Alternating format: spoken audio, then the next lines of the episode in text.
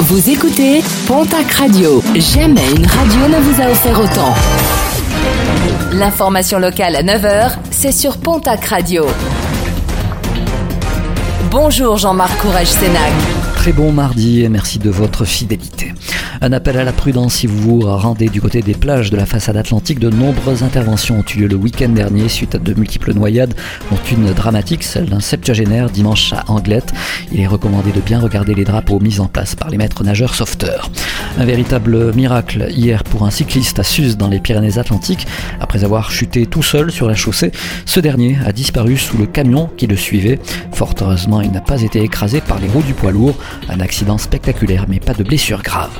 Un rassemblement de soutien ce mardi à Tarbes. José Navarro et Myriam Mendes, ainsi que l'avocat de l'association Tarbes Intègre, sont convoqués devant le tribunal suite à une plainte pour diffamation déposée par le maire de la ville, Gérard Trémège, une association créée pour se porter partie civile dans les dossiers de délits présumés de favoritisme, prise illégale d'intérêt et recel de prise illégale d'intérêt visant plusieurs élus, dont le maire de Tarbes et concernant 200 marchés publics.